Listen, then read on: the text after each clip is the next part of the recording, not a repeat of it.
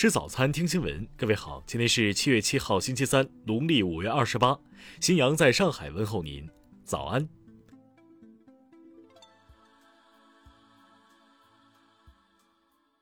首先来关注头条消息：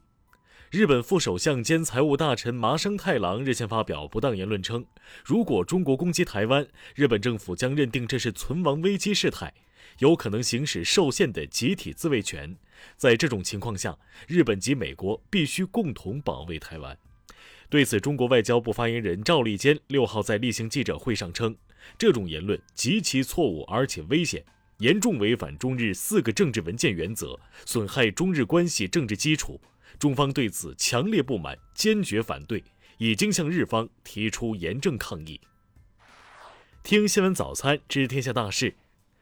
应急管理部发布2021年上半年全国自然灾害情况，以风暴、洪涝、地震为主的各种自然灾害共造成2801.9万人次受灾，156万人次死亡失踪，直接经济损失408.6亿元。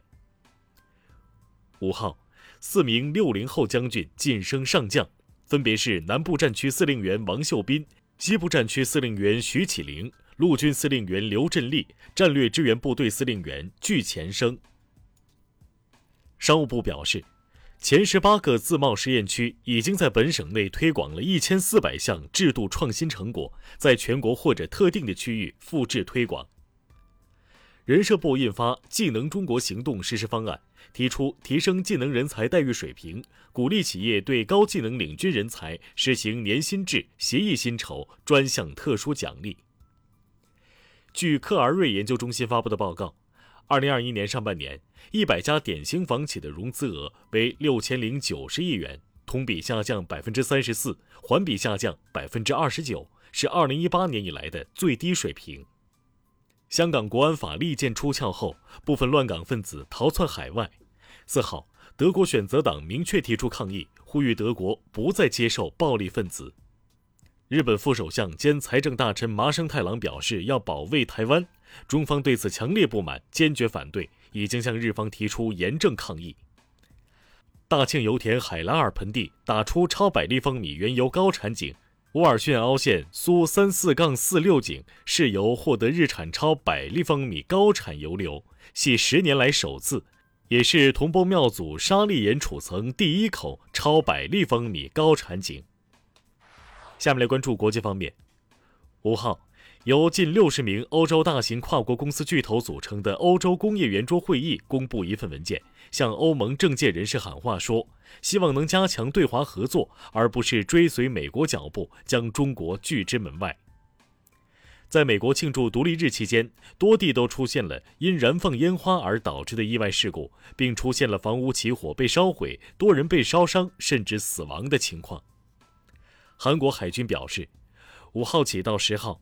美日澳韩四国海军在澳大利亚海域举行太平洋先锋联合军演。部分专家认为，这些联合军演意在牵制中国。据伊拉克媒体，美国驻巴格达大使馆上空发现不明目标，引发报警器长鸣，防空系统被激活。文在寅老对手李在明称，美军为占领军。并称政府在成立过程中没有对亲日势力进行清算，我们从建国之初就不够干净。当地时间五号凌晨，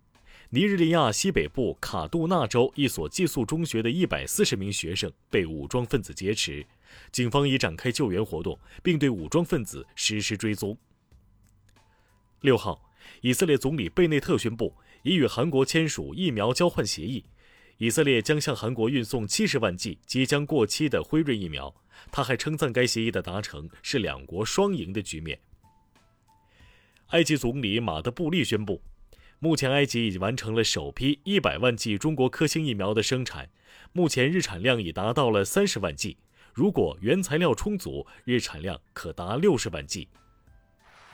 下面来关注社会民生。六号上午，华为中国对此前有媒体报道称华为将发射两颗卫星抢占六 G 研发一消息予以否认，并配文假消息。格力电器董事长兼总裁董明珠称，格力在研究一种新技术，可把光能、储能和空调结合起来，让空调成为一个发电站。若该技术得到全球全部应用，全球温度可降半度。近日，上海静安区有三个居民区，共有一百一十六台老房加梯批量通过审批。